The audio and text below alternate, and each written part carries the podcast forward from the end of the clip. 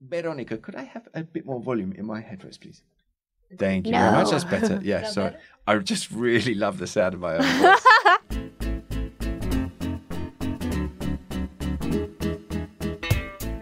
Hello, everyone. My name is Simon Hunter. I'm the editor of the English edition of El País, and this is. ¿Qué?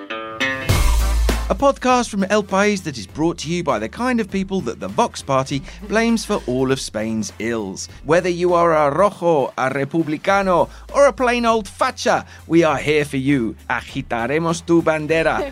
so sit back, relax, and let us break down all the Spanish stories that make you say, if we have to have another election, I'm going to resign.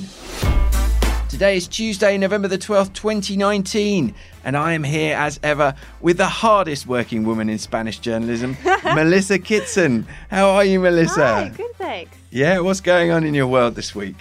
I had to think about this because I wanted to have a prepared answer. Oh no, I like it when you go, um, Um, um, I don't know, what's going on? I've I've started writing a little short story for children for an English language textbook. No way, that's awesome. It's, it's like 600 words, so it's very little. Oh wow, what's it about? It's about a giant, Really? a clumsy giant. Cool. So What's he called? I think I named him Borja. Borja. Nice. Brilliant. That's great. Well, I can't. Will you come in, come around and read it to my children? Of course. Fantastic. Well, I'll be thrilled to hear that. So let's uh, start with a bit of correspondence. As always, we encourage you to get in touch. You can find me on Twitter at Simon in Madrid. You can also use the hashtag Podcast, which I'm very pleased to say uh, some of our more faithful listeners have been using recently. Or you can email English edition at elpais.es. Tell us where you're listening from, why you're listening, and suggest topics for us. And please go and review us on iTunes or wherever you get your podcasts from. And share this episode on social media. Get the word out, please. So, we heard from our podcast hero, Mr. Alan Jones. He says a particularly strong episode of hashtag Kid Podcast this week. I thought, thank you, Alan. Uh, my apparent context free comment about politicians' qualifications was actually a comment about the El País article on Rocío Monasterio, who was uh, acting as an architect b- before being properly qualified. Yeah, sorry I missed that. That was so obvious, Alan. Uh, but yeah, that's a good one. I also heard from Greg Gibson. Uh, he said, Good luck watching the election coverage tonight. Hope the graphics are better than for the debate. And he included a picture of Max Headroom. Do you remember Max Headroom? Max. Max Headroom. Max? He's a computer generated person based on you. Two lines, but with one single number. That's before your time, Melissa. But uh, yeah, that really made me laugh. Uh, also, we heard from uh, mythical sea creature uh, Chris Thompson. he texted us while we were doing our mad election coverage on Sunday night and said, "And what are Ms. Kitson's views on Mr. Abascal's physique?" Hashtag Qué Podcast, which is Look, I just can't get past the sort of xenophobia to, to, to, to appreciate him as, as a, you know his looks. And also, uh, mythical sea creature Chris Thompson got back in touch later on in the week. He said, reading the piece about Spaniards and their lack of language skills, smiling. Got to the bit about Brits being worse at foreign languages and snorted with laughter. Hence the need for the hashtag Qué Podcast. So thank you very much for those messages, Chris. We were talking last week about the debate, how bad the lighting was, and uh, we got a lovely text from uh, Sarah Maria Brecht. She, sim- she simply says, Haha, das ist den Leuten von K-Podcast auch aufgefallen. Die nehmen die spanische Debatte überhaupt sehr unterhaltsam auseinander. I'm sure. I'm Yeah. sure you'll all agree with Oh, that. Yeah, thanks for that, definitely. Sarah. That's that's great. Uh, and then we heard um, from uh, at Riggs. She says at Simon in Madrid with the approaching holiday season. How about a quick Qué podcast discussion on the local non-tradition traditions? For instance, I've been witnessing the annual pilgrimage to the department store El Corte Inglés to stock up on free gift wrap. Are there others?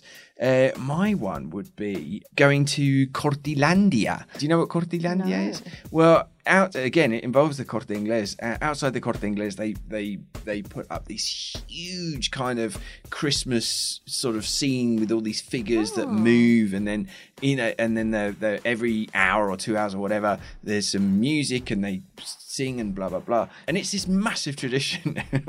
we went, uh, we went one Christmas, but oh my god, I'm not I'm not going again. It's just really like packed with people. I mean, it's fine, but I mean, Mateo was definitely not very not massively impressed by it. So, but yeah, do get in touch with us if you've got any other um, Christmas traditions that uh, you've noticed or holiday traditions. I guess the other one is the the you know the King's Day is such a big thing here, isn't it? The parade. Any any uh, for you? I don't think of anything. We don't really. Well, that's the real spirit of Christmas there from from Melissa Kitson. Thank you very much. All right, so well, obviously, you know, what are we going to talk about this week? Only one thing to talk about, and that is the November the 10th general election. So, Melissa, why don't you tell us what happened on Sunday night? Around 37 million Spaniards went to the polls on Sunday to vote for the fourth general election in four years. Spain's caretaker Prime Minister Pedro Sanchez called the repeat election on Sunday to break the political deadlock, but the results of the vote have only worsened the stalemate. Instead of winning more seats, Sanchez's Socialist Party lost three, while the right made big gains. The Conservative Popular Party climbed back from its worst result in April to claim 88 seats, a rise of 22. But the biggest winner of the night was the far right party Vox, which jumped from 24 seats to 52 and is now the third largest force in Congress. Hoy somos la tercera fuerza política de España. Tenemos 52 diputados. Hemos logrado en estas elecciones ser el partido que más sube en votos y en escaños. The rise of Vox and the PP came at the cost of Ciudadanos, or citizens, which suffered a crushing defeat at Sunday's polls. Y lo que hoy hemos tenido es un mal resultado sin paliativos y sin excusas. Eso es lo que hemos tenido hoy en las urnas. The party lost 47 seats to be left with just 10. La primera decisión que he tomado, y la he comunicado a la Ejecutiva, es que dimito como presidente de Ciudadanos. The dismal performance led to the resignation of Ciudadanos leader Albert Rivera, who admitted bad results belong to the leader. Los líderes tenemos que saber que los éxitos son de todos. Pero los líderes también saben y sabemos que los malos resultados son del líder. The anti-austerity party Unidas Podemos also lost ground, falling from 42 seats to 35. There are now 17 different political parties in Congress, and Sanchez must work out how to form a majority that will allow him to get sworn back in as Prime Minister. The new panorama will make forming a government in Spain even more complicated. So, podcast fans, today's Wednesday, the 13th of November 2019. This is future Simon uh, interrupting past Melissa because we literally finished our podcast recording yesterday, having complained about how we were going to be stuck with lots of stalemate and blah, blah, blah. I went off to eat my little microwave lunch, and by the time I came back, we had a coalition deal. So, Melissa, let future Melissa, interrupting past Melissa, give us the uh, give us the updated version of what happened. Yes. Well, past Melissa and past now current future Simon, we heard the surprise announcement that Unidos Podemos leader Pablo Iglesias and Sanchez had struck a preliminary deal to form a coalition government. Ustedes saben que el acuerdo que hoy estamos presentando no fue posible tras las anteriores elecciones, aunque estuvimos muy cerca de poder lograrlo. Somos conscientes de la decepción que ello supuso entre los votantes progresistas. What they had been unable to do in six months, they achieved in just one hour. The agreement is very similar to the one that had failed after the April election and prompted Sanchez to call a repeat election. Unidas Podemos will have three ministries, but this time Iglesias will be a deputy prime minister. After months of failed negotiations, Sanchez and Iglesias signed the deal in front of the press and embraced. But the story does not end here. Sanchez will still need to reach a majority that will allow him to be sworn into office as Prime Minister at an investiture vote. Both Ciudadanos and the Popular Party have refused to support the coalition deal. Ciudadanos has called the agreement disastrous for Spain, while PP leader Pablo Casado called for Sanchez's resignation. Es importante que Sánchez se vaya porque es el tapón a cualquier lógica de pactos que desbloqueen la situación en un entorno constitucionalista, pero también es urgente que el Partido Socialista Sensato vuelva. This means Sanchez will need a Catalan separatist party to vote in favour or abstain from an investiture vote. But it is not clear what the Catalan parties may demand in exchange for their support. So, nothing like having 52 fascists in Congress to get the ball rolling. The question that everyone's been asking is if it couldn't be done in five or six months, depending on how you count the time between the last elections uh, and this and, and this new one, uh, how how on earth could it happen in just 48 hours? And you know, we've got the uh, Spain's new favourite bromance with uh, Pedro and Pablo hugging it out yesterday after their little um, joint press conference, at which they didn't take uh, any questions, I should point out. So we've just been through this absolutely absurd process. We've, we've got, had a, a, a completely unnecessary uh, election. It was a massive gamble by um, Pedro Sanchez. I mean, he must be, you know, looking for new advisors because the, the, the thinking at, at uh, in the Moncloa, in in the Socialist Party, was that this was going to be a fantastic move, that this was going to bolster their support, they were going to walk away with more seats. As it is, they lost three seats, and you know, as I mentioned, we've got Vox has gone from 24 seats to 52, and all of this was completely predictable. We we knew that we were going to get the uh, sentence uh, from the uh, Super, uh, Supreme Court trial of the pro-independence leaders uh, from Catalonia. We knew that they were probably going to go to jail, and we knew that there were going to be a load of disturbances from as a result of it. The situation we've got now is that Vox is going to have a new weight in Congress. It'll have a role in the Speaker's Committee, a more prominent place in the chamber. Do you remember that stunt mm. they pulled when they on their debut when they went and sat in the socialist? Uh, they sat in the, right behind the Prime Minister, um, kind of squatting in those chairs. um, they're going to be able to, uh, uh, you know, field more questions towards Sanchez if if this deal eventually does go through, and Sanchez is voted back in as Prime Minister. And it was just this massive mistake at that televised debate for the candidates not to go after Abascal more, Santiago Abascal, the leader of Vox, and to um, to question him um, more. It's just fiendishly complicated now, as you were explaining, Melissa, the the mathematics in terms of how this is going to work. And you know, if, if this is going to unblock the situation, then it's great that um, the socialists and Paul Podemos have have come to this deal, but we're by no means out of the woods yet. I mean, if they couldn't do it when they had the numbers that they had after April, then it's it's it's still it's going to be even more difficult now because. Um, they are going to have to secure abstentions. Um, they've got to rustle up the support of lots of little parties. I mean, parties like Más País, which is the, the, the sort of offshoot really of, of, Podemos, they've already said that they're they're happy about this. The Canaries coalition is a bit on the fence at the moment, um, saying that maybe they will, maybe they won't, depending on what the agenda is of the of the uh, you know the governing deal. If it includes issues covering the Canary Islands. So first of all, Sanchez and um, and Iglesias have to rustle up the support of these little parties to even get near. Um, in, in, fact, they w- they still won't get near a majority. They'll still be short of a majority.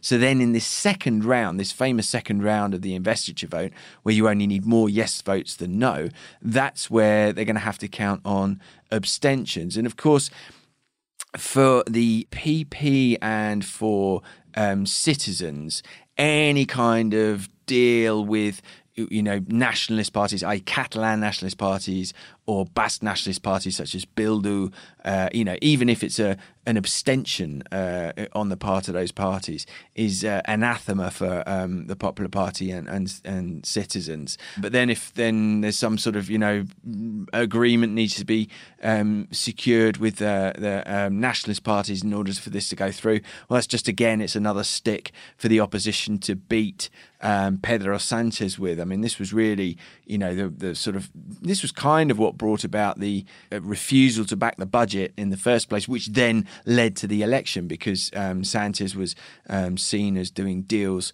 with um, Catalan, uh, pro Catalan independence um, parties. Citizens have actually come out and said that they would rather see a socialist party and Popular Party and Citizens uh, Pact, which Veronica's shaking her head.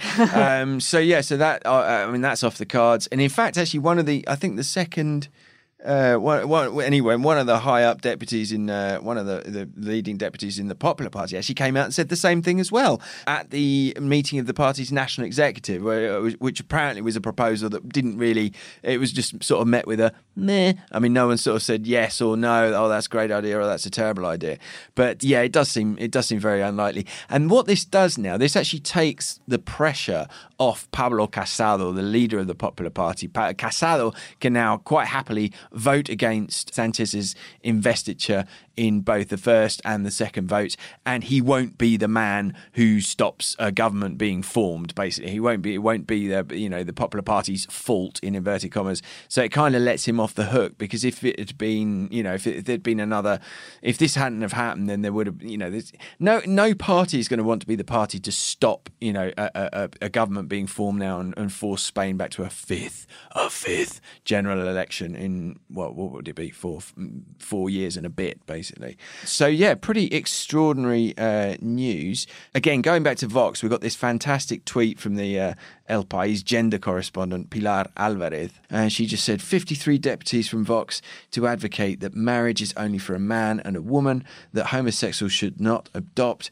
that gender violence doesn't exist, that media outlets can be vetoed, that abortion should not be on demand, and that everything is the fault of foreign which pretty much nicely sums up um, their main campaigning points. The reference to media outlets being vetoed is the fact that after a uh, an editorial that we published in El País last week. We published it in Spanish and English, criticizing the political leaders for not having um, gone after Abascal uh, during the debate. The Vox decided to veto uh, all um, media outlets from the Grupo Prisa, to which El País belongs, um, from their um, election events, which actually the Electoral Commis- uh, Commission in Spain found that they could not do that, um, but they still managed to. Um, our poor old colleague Virginia, who does a lot of the explainers uh, for El País video, she was uh, literally locked out in the cold mm-hmm. outside the um, Vox headquarters on Sunday night because they wouldn't let her in. they wouldn't let. So I shouldn't laugh, I, I, but she she did at least see the funny side when she was talking to me about it the next day. Uh, we got a um, tweet from James Jones, who is uh, at illustrious8 on Twitter. He says, Hi, Simon. Um, did anyone get to the bottom of why Rivera didn't do a deal with Sanchez in April? Seems like quite the missed opportunity. I just went to ask our um, political correspondent who covers um, Ciudadanos Elsa Garcia de Blas um, this question. Elsa is quite often on um, TVE in the morning. Elsa explained to me that um, basically Ciudadanos went into the April elections promising uh, not to do a deal with the uh, Socialist Party because, in Ciudadanos' opinion, the PSOE was just too close to the Catalan nationalist parties. So I guess on that basis, um, the fact that, you know, if you go into an election promising not to do something, and then, you know, if you were to turn around after the election and, and, and do it pact with a Socialist Party, it would be pretty bad. You would, um, you know, you would have lost a lot of political capital. Uh, what else to talk about? Yeah, just a funny anecdote that we saw just now with uh, Rosalia, the uh, Catalan pop star, as she is, but I got in trouble on Twitter for calling her recently, but I was just pointing out the fact that she was Catalan. Um, she um, probably had the most insightful um, uh, summary of the uh, of Sunday's elections in this tweet, uh, which just simply reads fuck Vox, which um, Vox are never shy to get into a, a Barney on uh, on social media. They responded with a picture of her on a private jet and saying, uh, they said, only millionaires with private jets like you can allow themselves the luxury of not having a homeland.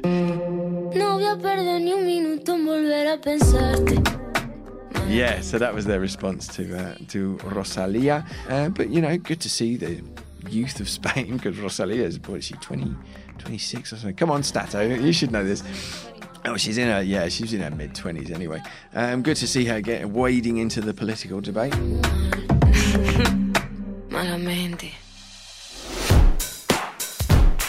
All right, so exciting times. I think we, we, we were going to take a, a, week off the podcast next week, but I think we might have to come back just uh, depending on what happens in the next week because, you know, uh, all right, they've done this pre deal, but let's not forget this is just a pre deal. We're looking at the first ever um, coalition government. Uh, was, well, certainly since the return of democracy, and the first time that a party to the left of the Socialist Party is going to be in government in Spain. So exciting times. Let's see what happens next time, and let's see if uh, we can get through the rest of the day without having to come back in and re record this podcast. All right, let's wrap it up then, hopefully. The eighth episode of season three. My name is Simon Hunter. I'm Melissa Kitson. And this was ¿Qué?